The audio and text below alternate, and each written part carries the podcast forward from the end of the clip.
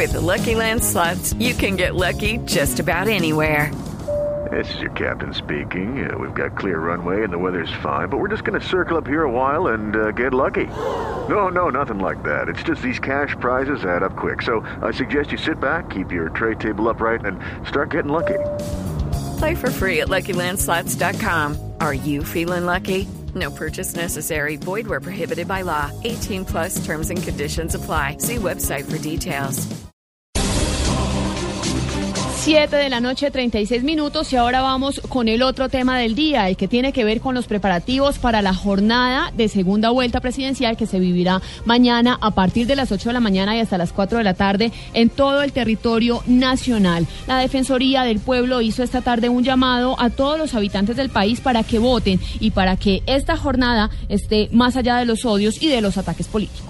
Nosotros siempre hemos hecho esa invitación a todos los colombianos, eh, sin distingos de ninguna naturaleza. Primero, como Ministerio Público, como Defensoría del Pueblo, trataremos de estar en- presentes a lo largo y ancho del país, brindando las garantías para que no solo los que están en la contienda electoral, sino que todos los ciudadanos puedan acudir libre y tranquilamente a ejercer ese derecho fundamental. Y es el llamado que le hacemos nosotros a los colombianos. No nos quedemos solo en la crítica permanente, sino que también participemos de manera directa en la contienda electoral.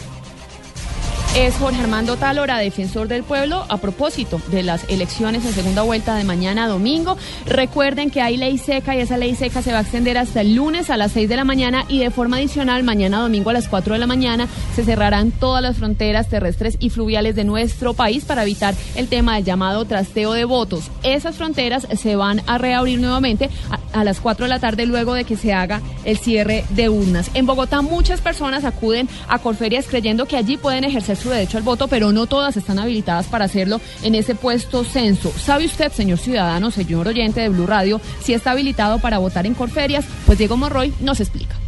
Muchos ciudadanos creen de manera equivocada que en el puesto censo de Bogotá ubicado en Corferias votan todas las personas que olvidaron inscribir su cédula o los que a última hora decidieron ir a las urnas. En realidad, en este puesto censo solo votan los ciudadanos que tienen inscrita su cédula allí o los que nunca la han inscrito y tienen su cédula expedida en Bogotá entre el 1 de enero de 1988 y el 7 de enero del año 2003. Por ejemplo, quien tiene inscrita su cédula en un municipio y ahora vive en otra ciudad no puede votar en el puesto censo del nuevo municipio, ya que está habilitado para votar únicamente en el puesto de votación en donde tiene inscrita su cédula. Para precisar la ubicación exacta del puesto de votación en el cual el ciudadano se encuentra habilitado para sufragar, se recomienda verificar la página de la registraduría www.registraduría.gov.co en el enlace Consulte aquí su lugar de votación. También puede consultar a través de las líneas de atención al ciudadano en todo el país 018 120 200 y para Bogotá el teléfono 552 93 70 o enviar un mensaje de texto al código 85588 con la palabra cédula, un espacio y el número de identificación. El puesto censo de mayor concentración en el país es Corferias, ubicado en Bogotá, que tiene un potencial electoral de 57.031 sufragantes, los que podrán votar en 467 mesas ubicadas en este lugar. Diego Fernando Monroy, Blue Radio. 7 de la noche, 39 minutos. Continuamos con el tema electoral. Carlos Alberto González y ya las autoridades tienen listos los dispositivos de seguridad para que mañana esa jornada transcurra con total calma. Claro, Lexi, después de esta fiesta del eh, mundialista, el debut de, Colombia con este triunfo 3 por 0 sobre Grecia, pues nos preparamos ahora para la fiesta de elecciones, la fiesta electoral. Las autoridades ya han dispuesto una serie de planes eh, previendo alteraciones del orden público y aquí en la ciudad, en la capital, el eh, general Humberto Guationza dispuso ya de 10.000 efectivos que van a estar vigilantes por toda la ciudad tratando precisamente de prever fraude electoral y de que la gente comience a cometer algunas actividades ilícitas en torno a esta justa electoral que se cumplirá mañana desde las 8 de la mañana. Estaremos nosotros también informando oportunamente de todo, de todo lo que se lleva a cabo en las elecciones. Y el general Guationza nos acaba de confirmar, son 10.000 efectivos los que van a estar, los planes dispuestos para que esta jornada se cumpla en total normalidad.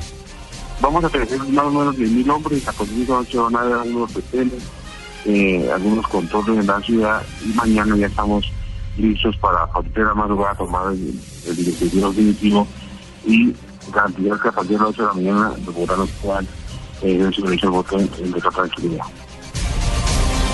El general Humberto Guatibonza, comandante de la Policía Metropolitana de Bogotá, afirmando que ya está listo todo el dispositivo para que mañana en la capital los ciudadanos puedan salir a votar tranquilamente. Y son eh, también lo que nos comentaba el director de la policía, el eh, general eh, Palomino, son algo más de 180 mil efectivos a nivel nacional los que van a estar también vigilantes, llevando toda esta seguridad, garantizando para que los colombianos salgan a cumplir con este acto democrático de asistir a las urnas como debe ser debidamente y bajo la total tranquilidad y normalidad de esta jornada electoral que vamos a iniciar a partir de mañana a las 8 de la mañana. Y la registraduría espera que sobre las 5 de la tarde, es decir, una hora después del cierre de urnas, ya esté el 95% del preconteo en las mesas, es decir, que ya para esa hora el país tenga claro quién será el próximo presidente, que ya se haya definido entre el presidente candidato Juan Manuel Santos o el candidato del Centro Democrático Oscar Iván Zuluaga. Por supuesto, los detalles de toda esa jornada